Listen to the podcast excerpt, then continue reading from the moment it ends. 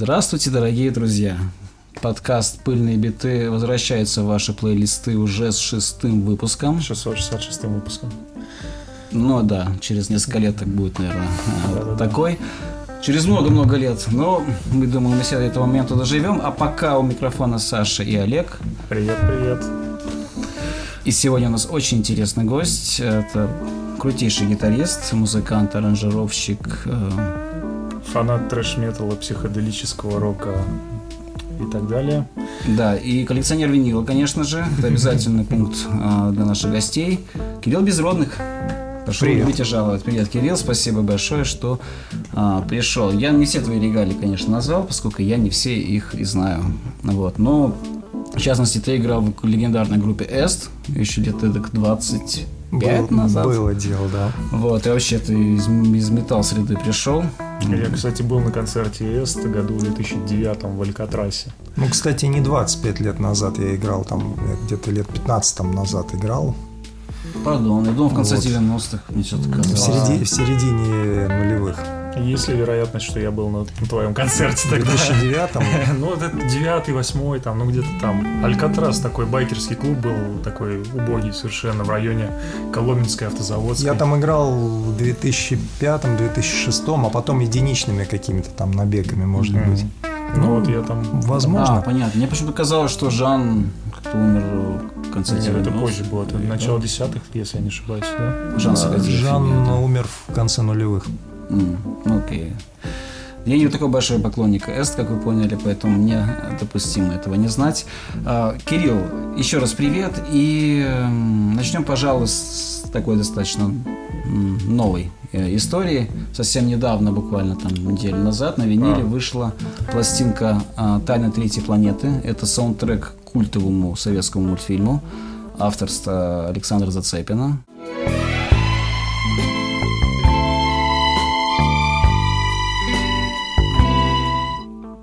Кирилл, собственно, принял сам непосредственное участие э, в создании этого диска. Так ли это?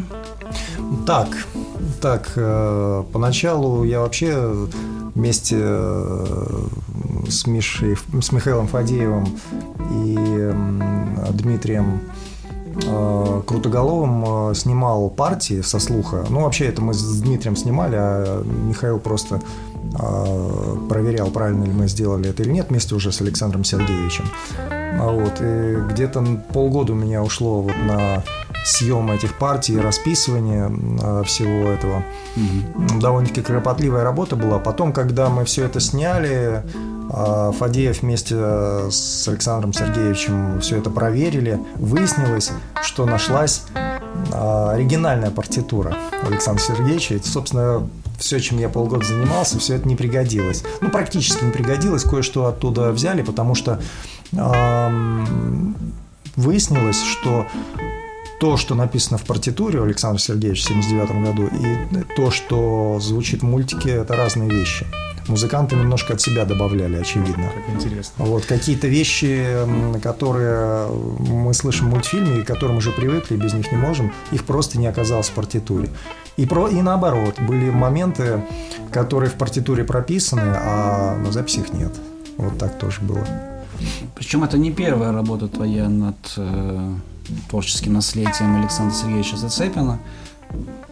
Я еще уточню, что пластинка вышла на э, лейбле Sh- Shining Sioux. Если, если я правильно, конечно, произношу. Окей.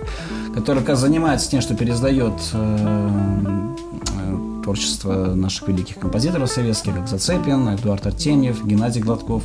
Практически во всех этих релизах до недавнего времени Кирилл, как я понял, поучаствовал. Ну, почти во всех, да, и даже в, т- в 30, а, что касается Зацепина, то это 31 июня, а, где а, песни были в оригинальном, то есть оригинальные записи 70-х годов, а инструментал мы, нам пришлось перезаписать а, вместе, Почему?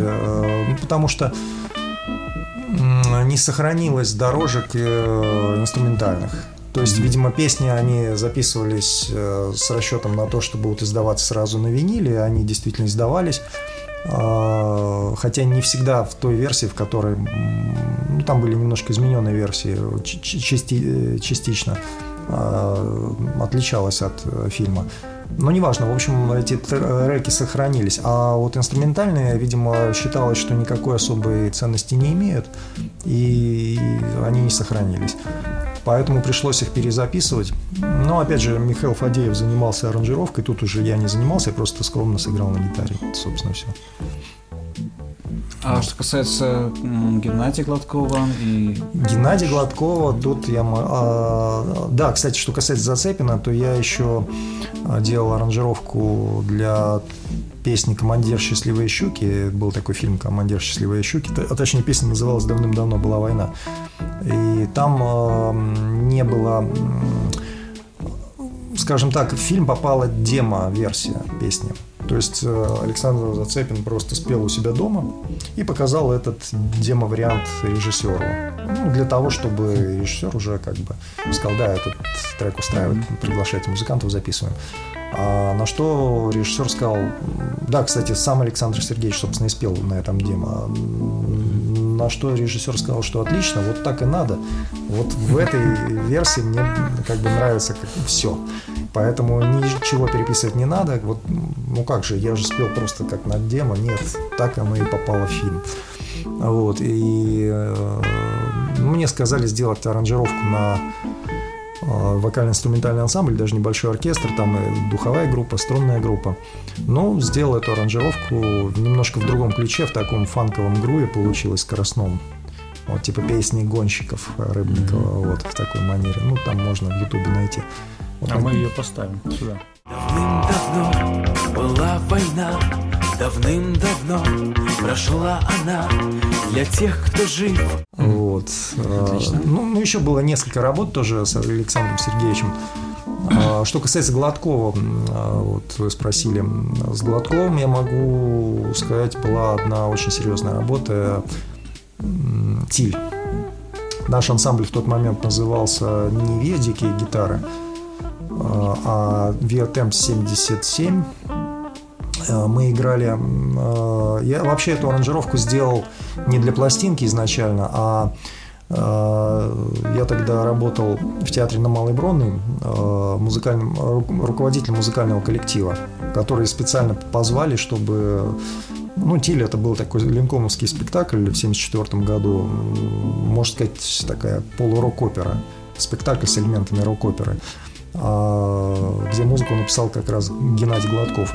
Вот. А на Малой Бронной в 2017 или 2018 году, по-моему, в 2018 восстановили этот спектакль, и меня вот пригласили, поскольку я а, ну, видимо, Гладков рекомендовал, а может быть, э, опять же, через Малика Аминова. В общем, я сделал аранжировку, мы с ансамблем исполняли это все. А, потом я понял, что скоро спектакль закроют, снимут. Во-первых, мне не очень нравились некоторые решения, что касается выбора главных героев. То есть стиль там такой а, не то чтобы хулиган, а как бы скорее даже гопник. Ну, такое было видение режиссера. Mm-hmm. Вот. А, это по повести Шарля Кастера «Легенда о Тиле Улиншпигеле» и Лама Гудзаке. Был еще фильм такой. А, я сказал Малику, давайте запишем пластинку и сами споем. Не актеры театра, а мы сами э, споем и сыграем. Пела там Инна Пиворс как раз, а, все женские партии.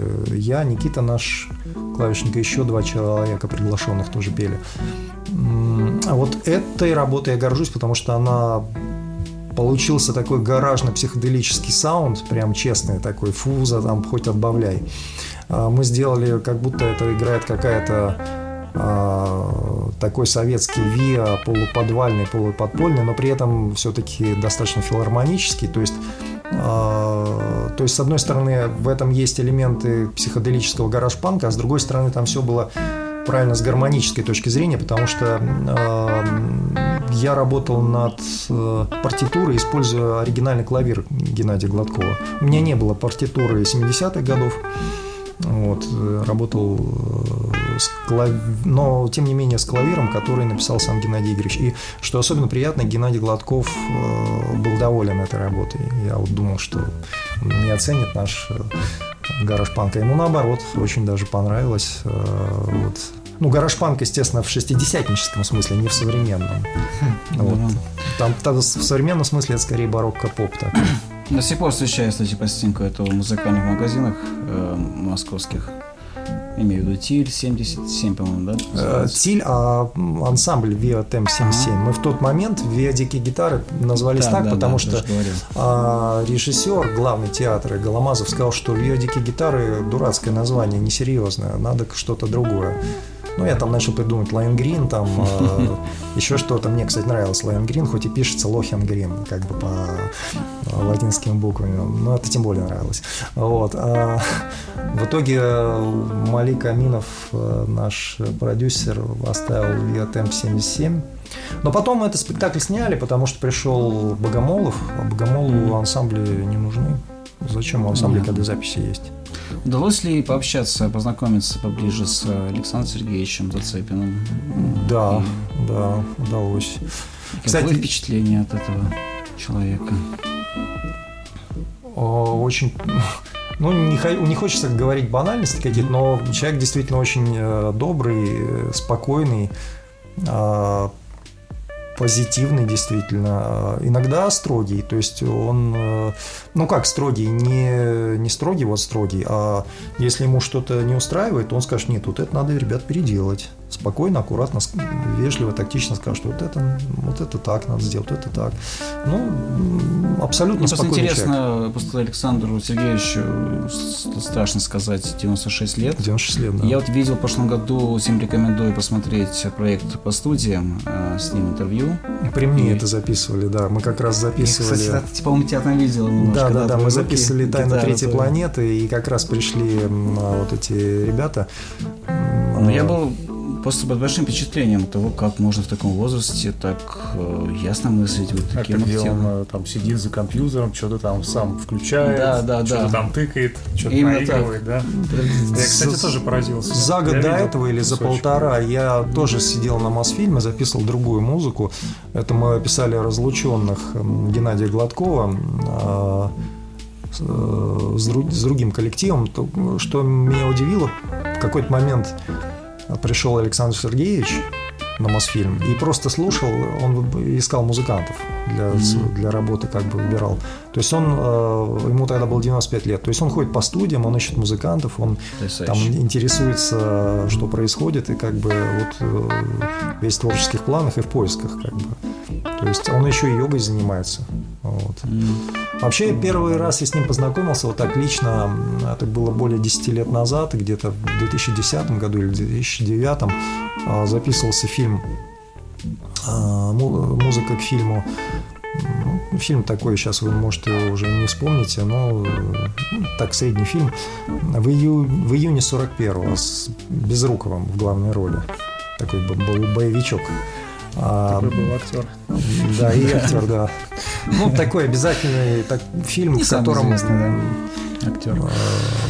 В котором э, наш Супермен сражается с немцами, а немцы не такие уж плохие, оказываются. В конце обязательно ему пожимает руку. Это, по-моему, с этого фильма как раз началось. М. Ну, вот. И там э, была песня, э, которую написал Александр Зацепин. И меня позвали как-то, вот тоже так случилось, записать эту песню. Ну вот, и там мне, я впервые познакомился с Зацепиным, и даже мы с ним разговорились. Мы ждали, помню, продюсера, ну и было время поговорить. Он говорил, ну, жалко, что меня знают по одним и тем же песням, а ведь причем тем песням, которые самому-то мне не сказать, что прям очень нравятся. А вот многие крутые вещи, ну, он не сказал крутые, а многие вещи, которые мне действительно нравятся, народ их просто не знает. Я говорю, а какие вещи вам нравятся? Он говорит, ну, ну, например, «Бубен шамана» или «Волки гонят оленя». Вот, отличные песни, да, я знаю. Кстати, вот когда был концерт недавно, в апреле, Презентация. да, концерт-презентация, да, Да, к сожалению. пропустил. Веснухина, мы как раз все эти песни играли. Там вообще был такой концерт, э, можно сказать, психоделическо-роковый, грувовый, зацепен. Там были песни, э, которые исполнял Ариэль, Пугачева с, с ранней пластинки. То есть ну, что значит с ранней пластинки, что значит Ирель? Это на самом деле все песни из фильмов, ну, такие как «Центровой из Поднебесья», а, «Между небом и землей», ну, там... То есть не самые популярные фильмы, но и не самая популярная музыка, но это достаточно крутая музыка. Некоторые треки оттуда входят во все сборники советской психоделии да. вместе с Дос Мукасаном тем же. А, даже так? Да, да например, Я слышу, что этот фильм, он ведь не был показан, был снят, по-моему, в свое время. Но самая главная песня, она осталась. Это какой из них? 31 июня. А, 31 июня? Говоришь? А, нет, я не о нем говорю, я говорю о... Ну, о нем, кстати, тоже можно сказать. Э, ну, впрочем, мы о нем уже говорили. Okay. А какие песни он говорит, что ему не нравится, что всем нравится? Да нет, ну нет такого, что ему не нравится, что всем нравится. Нет. Э, я думаю, что он их тоже любит, э, скорее всего. Просто в тот момент он вот так сказал, что самые мои любимые песни вот народ не знает. Ну, эти, наверное, тоже ну, Понятно, что все знают, э, там, есть только миг, э, песни из Гайдая, да, да, там вот э, трутся зимой медведя, земной оси, я точно могу. Ну, много-много песен у прекрасных, которые, ну, да. собственно, я не думаю, что он наше детство Не думаю, что он их не любит, просто как бы ему может быть обидно, что есть некий перекос вот именно в эту сторону. Когда там первый канал зовет его, то там будут вот эти песни. И там, конечно, не будет «Не уходишь ты», ни не бубен шамана, никогда там не будет такого. Там вот будет всегда вот такая вот музыка, а нам все равно или там... Вот. Понятно. А, еще один примечательный релиз на э, лейбле Shining Sea, недавний, это альбом группы Инна Пиверс и Гистриона, группа, собственно говоря, Кирилла. Да, и вот Инна это и Пиверс. есть основная моя группа, не Эст, не Ведики гитары, а именно вот эта группа. Вот, и я о ней уже писал в нашем телеграм-канале, как-то, кстати, подписывайтесь все на наш телеграм-канал Dusty Beats, если вы этого не сделали.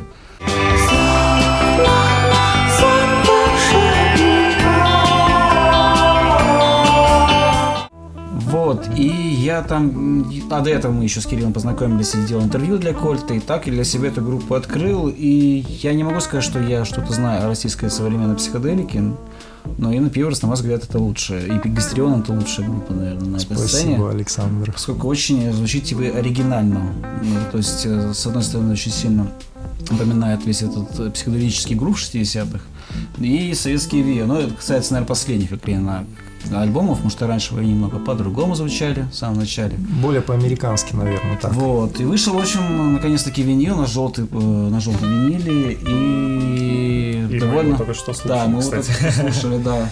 И сравнивали обложку с обложкой Moody Blues. Да, это была моя идея сделать э, как бы вот в таком духе обложку. Да, и большой тираж, насколько мне известно, 500 штук, и, наверное, да, 500 же штук. Да, 500 штук, причем, мне кажется, там просто перепутали два заказа. Нам досталось 500, а перепутали? тем бедным чувакам 200. Я не знаю, был с какой-то крутой группой, наверное. Ну, вот так вот. А, ну, вот, ладно. всем рекомендую, собственно говоря, послушать и приобрести пластинку. Да, кстати, удивительно хорошо звучит. Прям Спасибо. Я, я не ожидал, я просто вообще, вообще не фанат новоделов и современной музыки, как выяснилось. Да, тем более русская. Э, да, вообще не разбираюсь. Вот, а тут мы послушали, и звучит реально круто. Да, Спасибо. лучше, чем предыдущий альбом. Более того, с чего все началось. Началось все с того, что я совершенно случайно наткнулся на релиз пластинки Зацепинской, вот этой «Тайны третьей планеты». Я послушал, думаю, ни хрена себе, что записали-то. Вот. А, удивился, что это сделано было сейчас. Вот. Прислал это Саша, а Саша говорит, так это же Кирилл. Так я тебе уже сто раз говорил, послушай Инну Пиверс. Вот. И, кстати, сегодня я заказал эту пластинку с автографом Зацепина. И они еще, кстати, есть в наличии, так что если что, вот, я бы хотел следующее спросить, как э, ты ведь из, из металлист изначально, а в итоге да. пришел вот такой вот музыки, играешь э, музыку советских композиторов и такой вот интереснейший психоделический рок, очень далеко, очень далеко стоящий от спид металла и трэш металла. Ну, на мой, а, на мой, на мой взгляд. Как так случилось? Как ты к этому пришел в твоей жизни? Ну, пути неисповедимы, как говорится. Ну, когда я увлекся металлом, это, на самом деле в этом тоже было, э, был элемент психоделии, потому что когда ты советский пионер, тебе 11 лет, ты там за все хорошее, правильное, а вдруг оказываешься на концерте, на котором все совсем не так, как э, тебе показывали все твои 11 лет твоей жизни по телевизору, по радио, где дым, где шипы, где э, ревут гитары, как бензопилы просто ну, там на, на невероятной громкости, где люди в каких-то космических одеждах, э, цепях, там шипах с такими странными гитарами накрашенные, ну то есть как инопланетные какие-то то ли монстры, то ли роботы, то ли что-то такое, как из японских фильмов вот этих вот. И ты, это такой психодел, который круче психодела быть невозможно, да еще уши закладывает. То, то есть да, абсолютное проникновение в потустороннее. То есть это для меня хэви метал начался как раз как самый настоящий психоделический психодел. Mm-hmm. Оттуда я вышел совершенно другим человеком, уже вот мое пионерство тогда и закончилось. Интересно, вот. что это были за пластинки? А, это, это, это, это, это, концерт. Был концерт, живой концерт. В Измайлово в 87 году выступала э, группа Круиз, э, как не Круиз. Круиз должен был выступать, но их заменили на... Я думаю, от Круиза тоже было бы примерно такое же впечатление, но это была группа Визит визит, никому сейчас это ничего не скажет, они потом стали называться Супер Эр. Причем именно тогда, в 87 году, они играли настоящий хэви метал. Потом, через год уже они начали какой-то глэм, хард играть. И вот пластинка вышла визита, но это ерунда полная, там ничего от того, что я видел на концерте, не было близко. Вот. А на концерте же это был самый настоящий ураганный такой хэви метал, а, агрессивный, жесткий, э, ну, то есть меня это полностью вообще, то есть я до этого слушал там, не знаю, Буратино, Бременских э, в самом начале, потом там Леонтьев с Пугачевой примешался. А вот, кстати, Буратино и Бременских до сих пор очень уважаю. А вот, а, а здесь просто как вот э, там обухом по голове, то есть э, я подумал, это какой-то шабаш антисоветский. Думаю, первые несколько секунд, думаю, надо бежать отсюда. Потом, потом нет, усилием воли остался. И, и после этого такой кайф пришел где-то минут через 5-7. Я понял, что вот это то, чем надо заниматься в жизни. Ну, а потом, собственно, все шло по нарастающей. После хэви-металла начался спид, трэш-метал, дэс, блэк-метал. Собственно, мне было интересно, насколько, каких же вершин экстремальности, пределов экстремальности может достичь этот стиль. И когда пошла мода на metal, я подумал, что, наверное, этот предел достигнут и начался откат. То есть меня разочаровали э, именно death metal группы многие. Хотя я сам играл death metal в 91-92 году. Но я тогда начал как раз разочаровываться. И главным разочарованием, тревожным звоночком было появление таких групп, как Cannibal Corpse.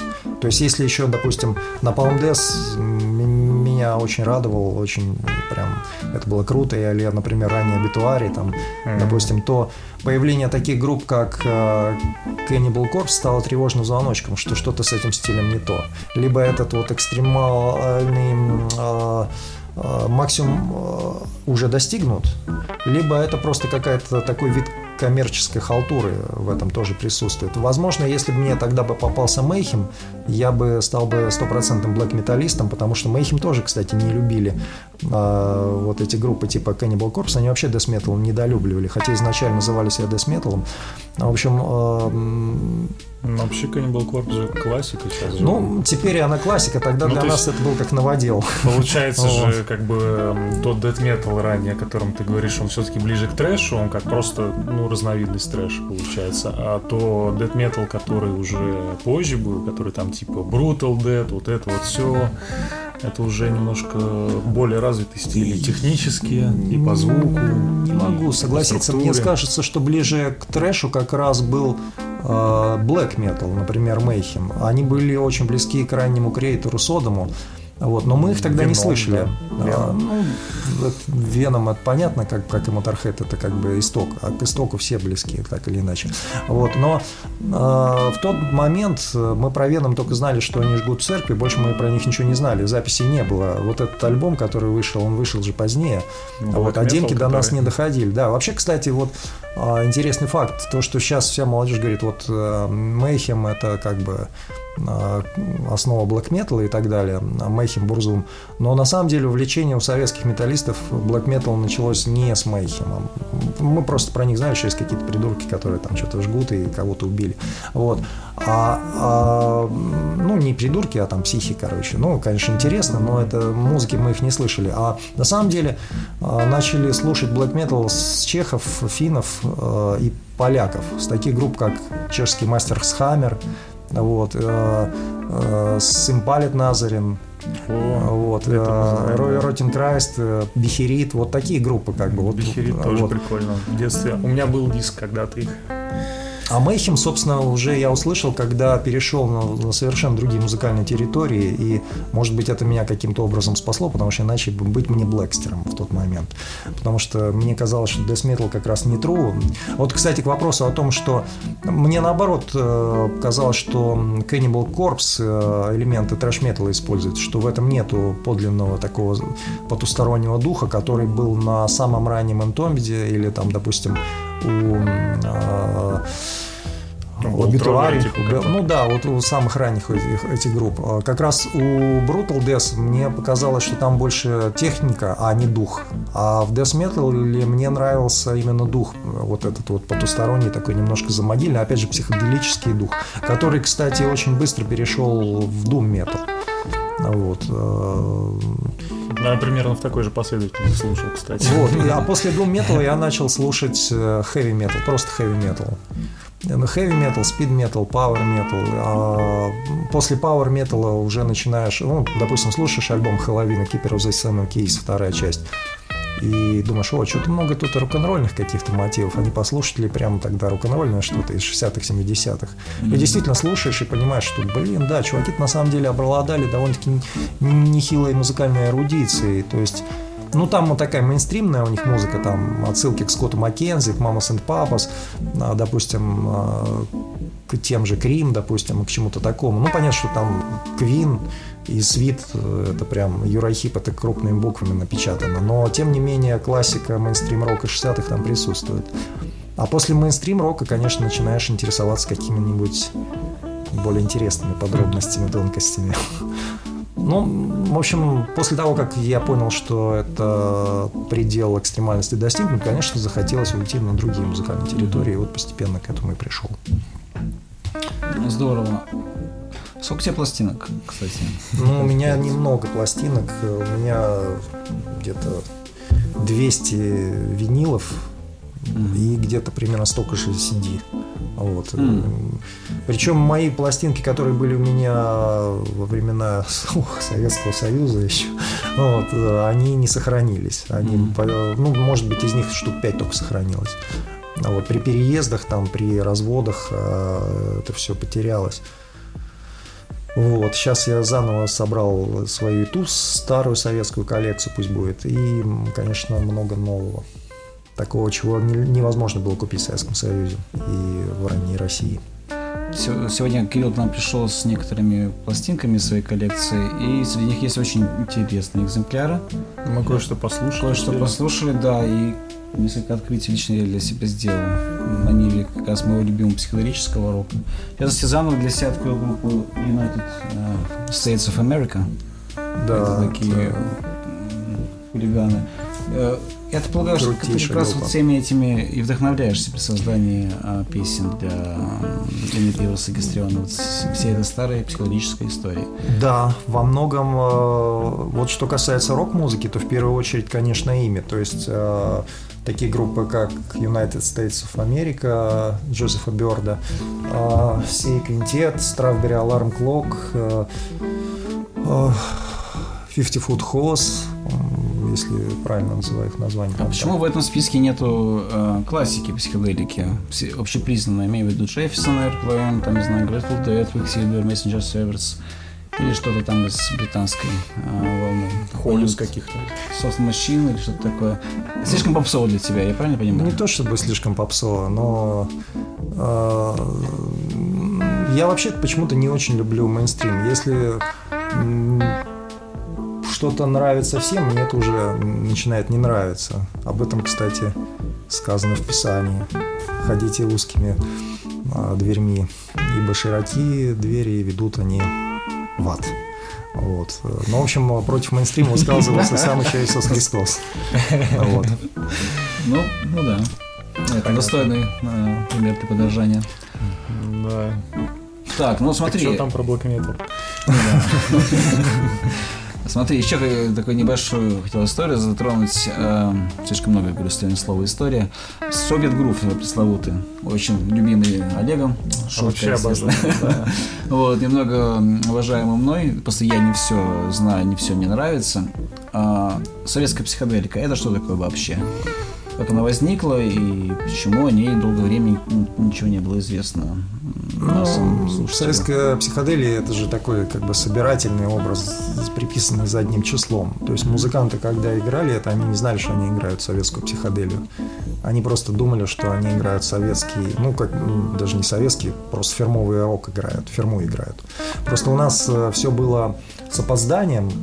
И, допустим, э, пик этой музыки прошел в 67-68 году, в 69-м уже так был спад на Западе скажем, в Восточной Европе пик этой музыки был в 69-м, ш- ну тоже 68-м, 69-м, 70-м, а у нас это было где-то 71-й, 77-й, вот так вот, тире, вот, э, с запозданием. э, Но я считаю, это очень хорошо. На самом деле, если меня спросить, а какая вообще крутая музыка была в 70-е годы, я скажу, крутой музыки в 70-е годы нигде, Не кроме Советского Союза, не было. Не, ну чуть-чуть было, да. Кстати, мне нравится Sex Pistols, например, но, да, я могу сказать, да, крутейшая группа 70-х это Sex Pistols и Ариэль, например, вот так. Sex Pistols и Ариэль. Да, ну еще Свит. Свит тоже хороший.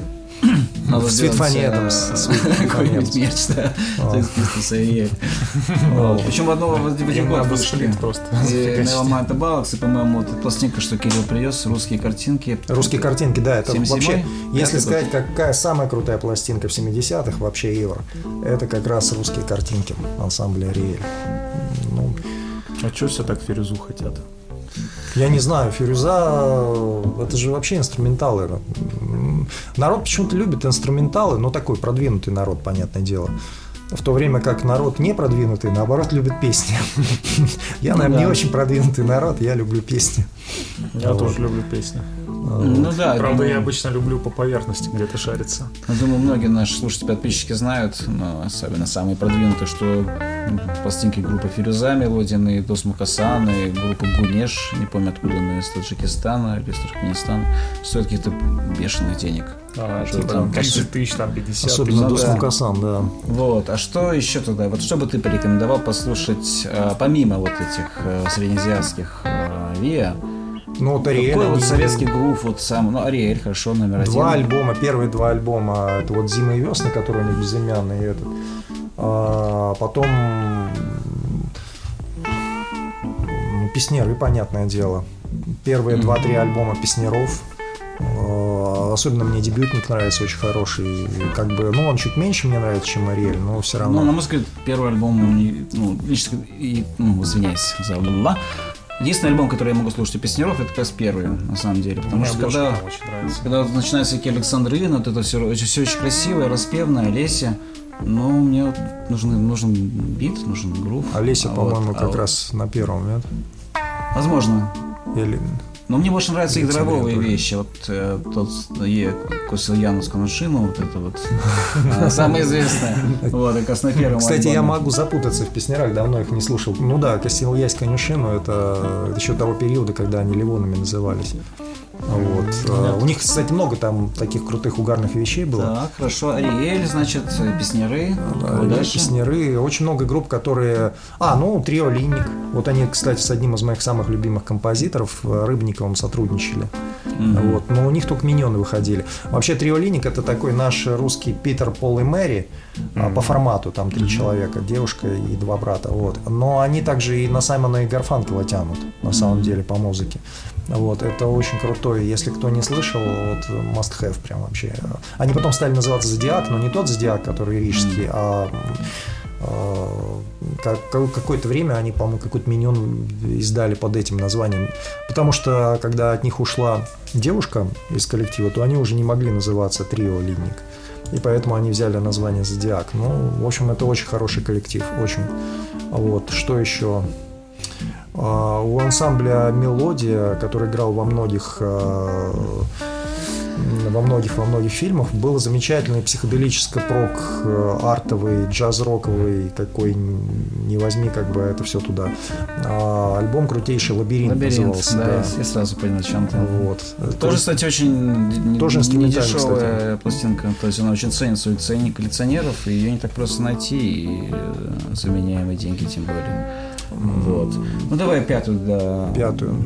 Ну, Да, собственно, тут могу быть бога- банальным, могу сказать, что да там тот же по волне моей памяти, и это, думал, да. это, ну, тоже must have на самом деле, как бы, там не все песни мне нравятся, но ну, по груву очень неплохо. Да по груву на самом деле, даже и веселые ребята, и ранние самоцветы очень круто, круто играли. Вот. Э, Другое дело, что там могут не все песни нравиться, хотя у веселых ребят то, что выходило до дисков гигантов на, На «Миньонах»? на миньонах, есть очень крутые песни, например, рыбацкая песня. Можете загуглить веселые ребята, рыбацкая песня. Это прям психоделия. Вот. И а, ну такая психоделия, гаражная психоделия такая с элементами поп-психоделии, но все-таки это туда. Но опять же, Скоморохи Градского, он, правда, не издавался тогда, но он издался В еще- 1988 году. Да, меня при есть Советском Союзе. размышления шута. Да, размышления шута, это же тоже круто. Вокальная рок-сюита, я даже зап- запомнил, Да. что там было написано. А, кстати, в 70-е годы у Градского э, тоже клевый саундтрек выходил, э, ну, собственно, э, Русские песни? Роман Под Совлюблён. названием «Бела». ну, кстати, да, да. вот. Это да, это классика. Ну, если говорить про такую классику, то тут можно вспомнить про бременские музыканты и «Шкатулку с секретом» Мартынова, и да. «Волк семеро козлят» Рыбникова, и «Маша и Витя против диких гитар», и еще много-много всего такого там. Вообще, нам повезло, что вот э, бедное нынешнее поколение, оно же воспитывается на каком-то пластике, а мы воспитывались на советской психоделии, самой настоящей. То есть под видом детского вот этого контента нам прям впаривали психоделию конкретно. Вот кто не верит, послушайте «Шкатулку с секретом» Владимира Мартынова, э, мультипликатор Я Угарова. помню мультик. Э, Да, да, да. Такой Это же- прям это же кру- желтая подводная лодка, только по-советски. То есть Только такой круче сто раз. круче, круче, потому что, во-первых, это сделано по... а, ну, кто такой Доевский? Это же культовый а, русский, один из первых писателей, писатель-фантаст и мистик, между прочим. Вот, то есть а, его, кстати, стоит почитать не, не, не только вот это произведение, но и другие. Вот. а, Вообще русская мистическая проза 19 века – это очень интересное явление. Вот, русская фантастика 19 века, конца 18 19 и вплоть до начала 20 до революции, вот этот период. Вот.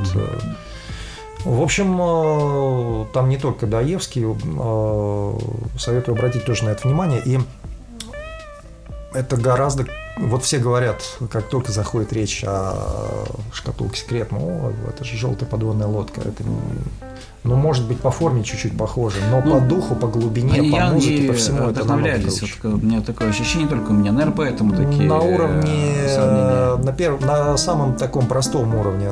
Там в ней же очень много уровней. Причем эта вещь, она вообще ключ к пониманию того, как вообще работает искусство. Там много разных уровней, э, ну, в том числе и взаимоотношений в коллективе, понятное дело, но там есть более глубокий уровень о том, что такое искусство вообще. Это проникновение в потустороннее. Мгм. Проникновение в потустороннее, когда тебя несет в этом потоке. А там какой фееричный поток происходит. Его можно смотреть бесконечно, каждый раз что-то новое находишь. Я бы хотел попросить тогда дать еще тоже краткую рекомендацию по пяти небанальным э, психоделическим альбомам. То есть не- Западным. западным, да. Ну, того периода, что мы... Ну, наверное, United States of America. Да, нам- первое место это United States of America, то есть если э, Дж- Джозефа Берда. Ну, можете там в Ютубе где-нибудь там брать United States of America Band или там Джозеф Бёрд. Вот, э, это потрясающий совершенно альбом.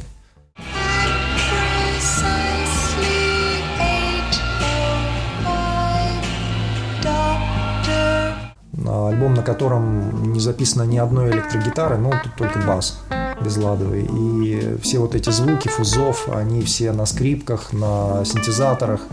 на терминвоксах, там, там тоже феерия, конечно, потрясающая. Там отголоски ренессансной, средневековой музыки присутствуют. А, Вообще удивительно, как вот все, допустим, знают Jefferson Airplane, у которых, кстати, две неплохие вещи все-таки есть. Но никто не знает, э, ну мало кто знает United States of America, радикальную вообще группу, у которой просто весь альбом как монолит. Вот, кру- ну, круче, я считаю, никто не создал ничего. Даже те же Pink Floyd ранее, конечно, я их очень люблю и уважаю, но я ставлю этот альбом выше даже, чем Pink Floyd. Вот. Э, Второй альбом Джозефа Бёрда э, Джо Бёрд и Фил Хиппис, который тоже назывался United, э, American Metaphysical Circus, он более слабый. Хотя я знаю, у него есть поклонники, которые его наоборот больше любят, особенно таких поклонников много в Америке. В Америке, кстати, тот Александр альбом. Кушнир, вот мы выяснили, знаменитый журналист. да, Как да. раз Ну, может- Олегу дал послушать эту пластинку. Ну, может быть, он и эту тоже любит. Скорее всего. Он как раз любит вот такое вот. У меня должна была книга выйти как раз по героям э, андеграунда, вот, вот той эпохи, эпохи Вудстока.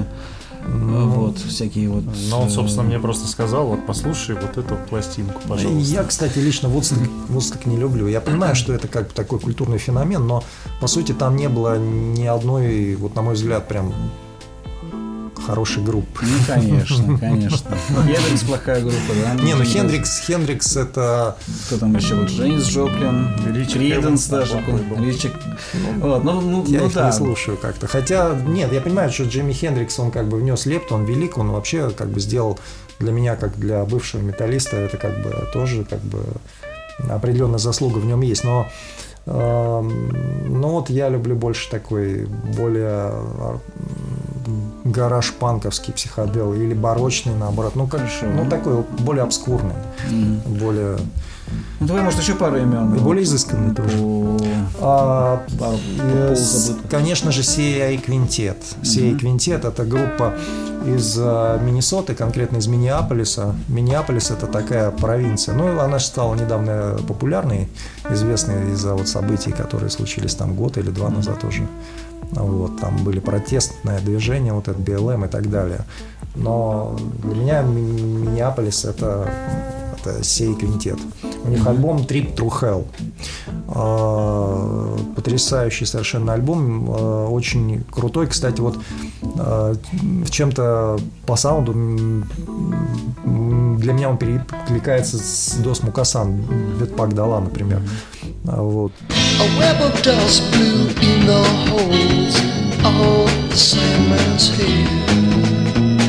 Keep the water that Да, мы Но сегодня он- слушаем. Да, но он, конечно, он еще круче, наверное. Не знаю, хотя вот конкретно эта песня у Дос Мукасан мне очень нравится, на уровне, как и этот альбом. Но остальные песни у Дос Мукасан все-таки не такого накала психоделического, в то время как этот альбом, он очень мощно от начала до конца. То есть э, очень советую на него обратить внимание. Вот как вы, кстати, когда его слушали, сказали, тут есть какие-то отголоски советских ансамблей. Да, советских Олег, подметил, да. да. Вот, э, там действительно есть вообще вот это э, интересное наблюдение, что у обскурных таких малоизвестных американских ансамблей есть действительно какие-то пересечения с советскими вокально-инструментальными, тоже редкими ансамблями. Вот, э, такими как Пульсары, Дос Мукасан местами, или там Лель, и там еще, ну, тем же, тем, тем же Ариэль. Вот, э, какими-нибудь редкими вещами э, тех же даже веселых ребят, но только редкими, вот, ранними. А, в общем, да, что-то есть такое. Так, ну, может, на этом мы, наверное, и наше перечисление остановим, или еще э, кого-нибудь вспомнишь? И Тебе опять надо назвать? Не обязательно, Я так много говорю три, про да. них, что это будем до утра. Хорошо. Я могу сказать, ладно. Давай блицем тогда. Блицем, да, вот э, кроме этих двух групп, но я могу, допустим, назвать э, Strawberry Alarm Clock. Color of Вот тебе только англосаксов или можно французов? Кого угодно. Кого угодно. Просто Вот. и мы узнаем, и наши А, слушатели тоже, думаю, хорошо. сделают интересное открытие. Les Quint Gentlemans. Это такая... а, Я могу не- неправильно называть цифру 5 по-французски. Вот. э, Five Gentlemans или Quint Gentlemans. В общем, Les 5 Gentlemans. э, Французы. Очень, кстати, интересная группа. Angers se transforme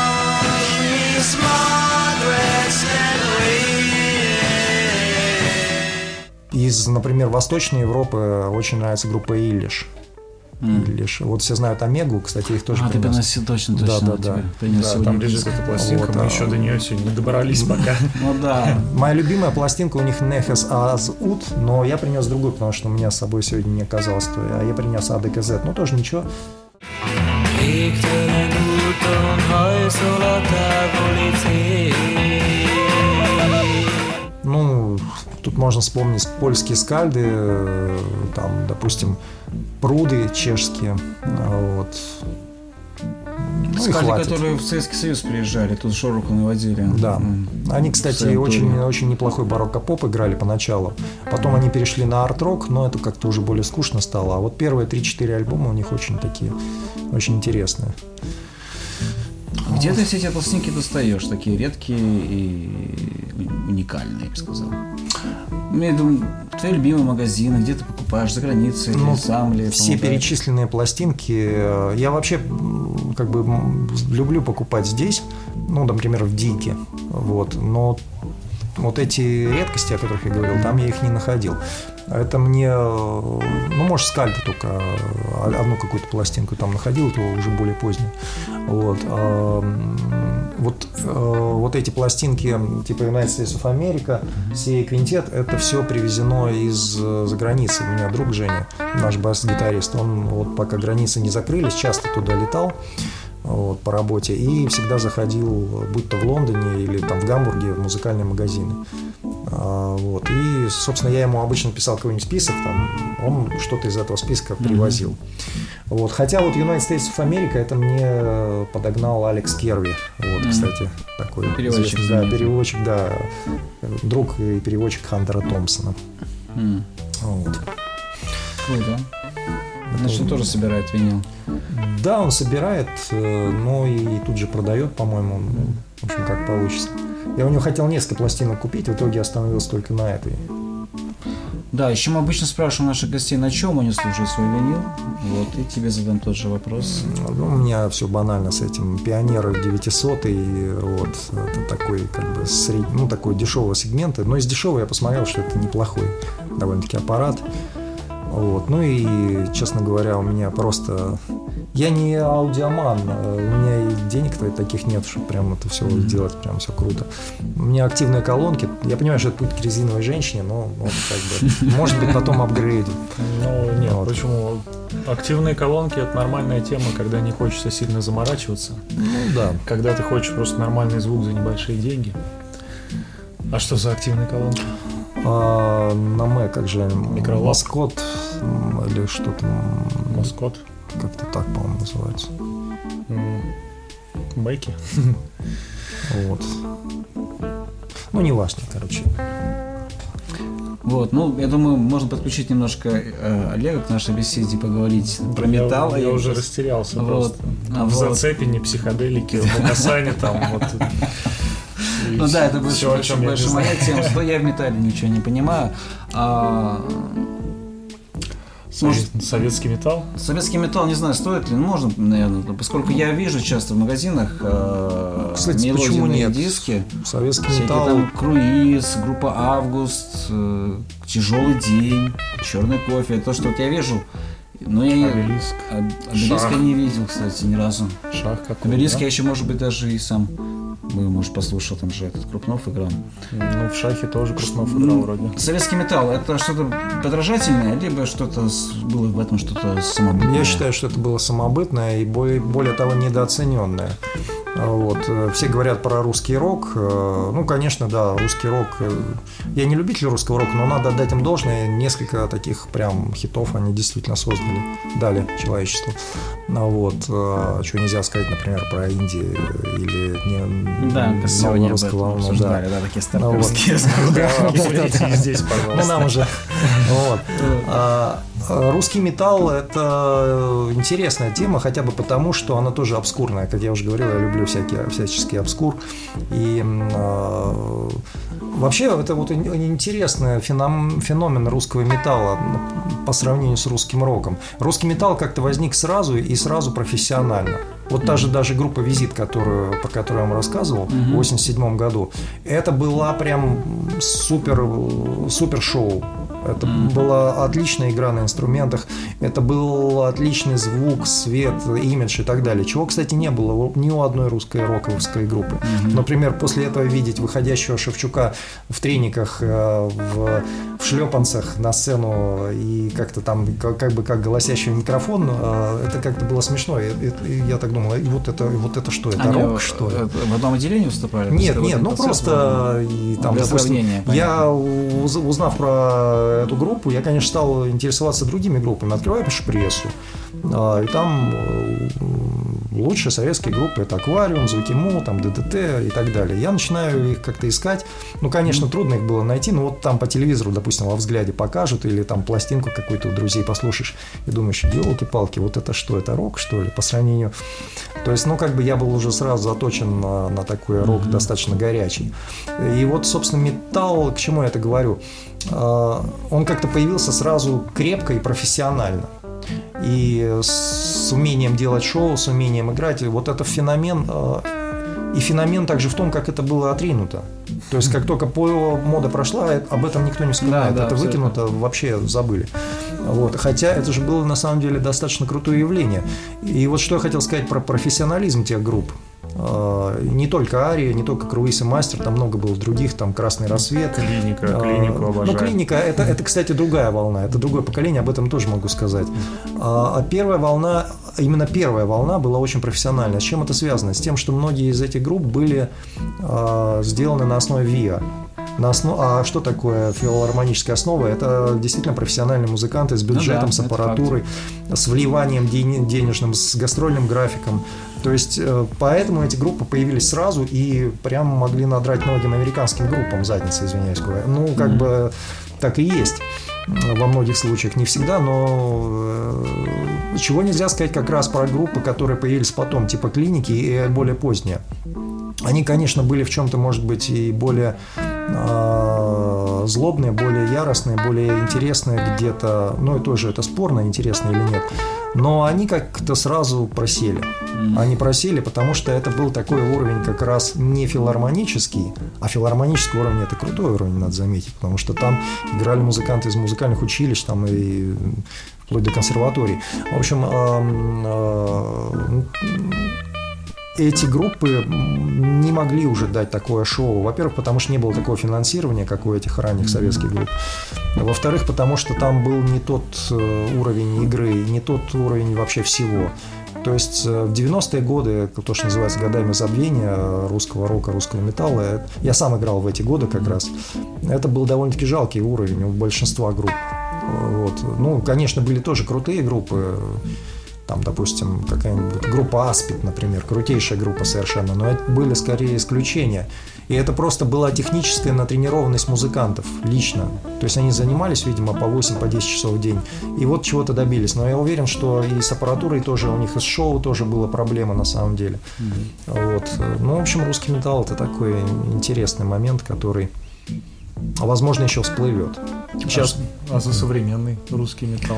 Мы вот сегодня обсуждали с тобой одну группу питерскую интересную. Mystic Storm, да, это Да. очень крутая группа.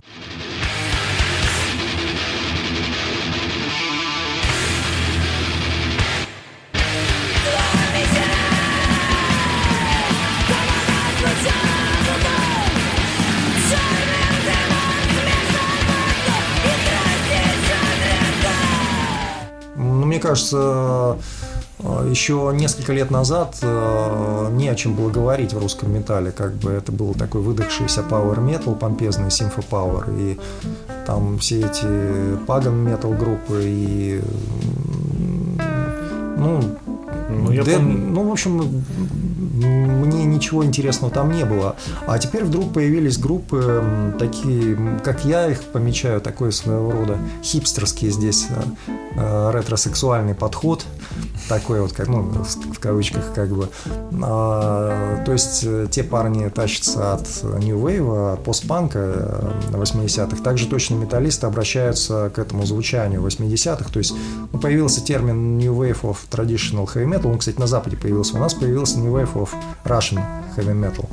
Вот. И я считаю это здорово. Кстати, таких групп как раз много в Питере. Mystic Storm одна из самых крутых. И да- даже, может быть, самая крутая. А может, вообще самая крутая современная металлическая группа. Я вот, к сожалению, помню, что мы лет пять назад играли в Грибоедове на каком-то фестивале. Была какая-то совершенно офигенная группа, которая играла прям такой старый дэт метал вот с элементами трэша, все как надо. То есть это звучало как, я не знаю, как Therion of Darkness, наверное, или что-то вот типа того.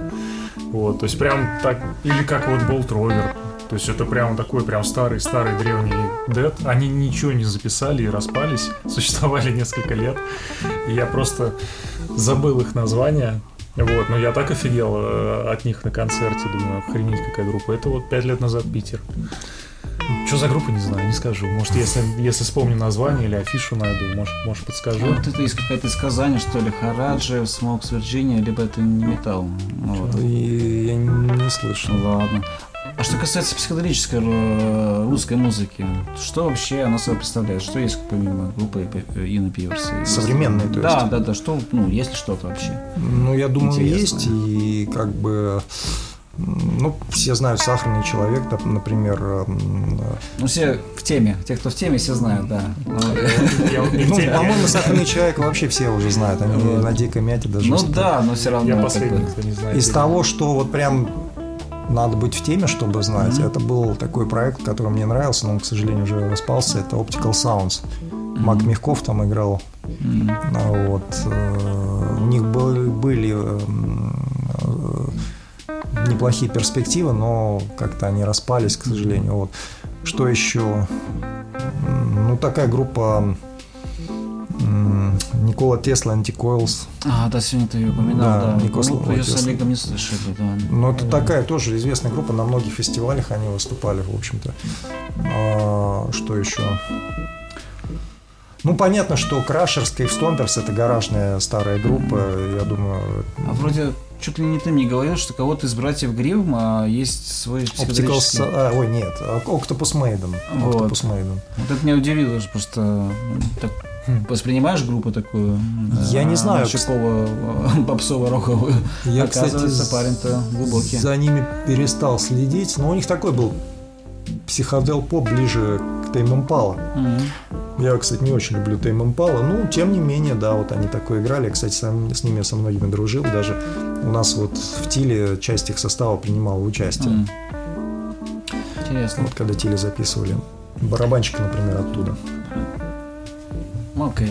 И тогда напоследок. А, Кирилл, а, над, над какими проектами ты сейчас э, работаешь, ну, музыкальными имею в виду, где тебя можно будет увидеть, услышать? Будет ли твоя музыка еще выходить на виниле? Не знаю, я бы, я бы хотел. Я думаю, что мы продолжим с Инной Пиверс э, писать программу. Вот, Инна Пиверс и Гистрионы. Вот. Э, Сейчас есть нек- некоторые предложения с металлистами поиграть. И не знаю, может быть, и поиграю. Вот. Что за металлист? Секрет пока? Пока, да, пусть будет секрет. Вот. э, Окей. э, Но это такой school тоже прям. Вот. А ты, в принципе, играешь сейчас вот э, металл? Ну, хотя бы сам для себя? Потому что... ну, Дома, да, играю, поигрываю. Я как коронавирусом переболел, я что-то стал смотреть фильмы ужасов э, 70-х, ш- 80-х и металл слушать. В детство впал, типа.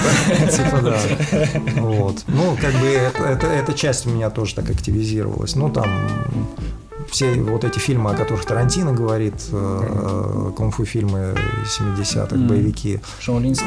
и вот такие типа как «Побег из Нью-Йорка» и «Пять пальцев смерти» это все я тоже любитель как бы. Ну вот. Классика. А, причем, да, вот как раз коронавирус все вот эту вот тарантиновскую тему поднял во мне. Ну, тарантиновскую в смысле того, что он сам котирует. Просто потому, что мы, собственно, росли тоже на видеосалонах, на видеопрокатах. И где-то с, с На 12 лет. Да, да, да, с 12 лет, э, где-то с 12 до 24 советское кино вообще было забыто. Когда появилось вот это все, то мы стали вот все мое, наверное, поколение, ну, по крайней мере, мои друзья. Потом с удивлением 24 года я обнаружил, что советские фильмы, оказывается, тоже крутые. Класс. Ну что ж, спасибо. Спасибо тебе, Кирилл, что пришел. э, Спасибо и с нами вам. поболтал. У нас Спасибо такой за получился, да, такой не- не- не- необычный немножко сегодня Не получился совсем на выпуск. виниловую тему, но тем не менее. Ну, тем не менее. Все равно о музыке, о старой классной музыке, которая много... Ну, у нас в описании подкаста, в общем, написано, что мы Да. обсуждаем А, аппаратуру и культуру. В общем, слушайте группу Инна Пиверс и Гистрионы. Охотитесь за пластинкой Зацепина обязательно. Ну и подписывайтесь на, на ваши паблики, да, имею в виду группы в, в Инстаграме, в Фейсбуке. В Фейсбуке, в. Инстаграме пока проблема с этим. У меня очередной VPN э, это, барахлит. Вот. Но надеюсь, как-то решу эту В проблему. общем, запомните это имя. Инна Пиверс и Гистрионы и Кирилл Безродных сегодня был в в подкасте «Пыльные биты». Всем пока! Пока-пока. Пока.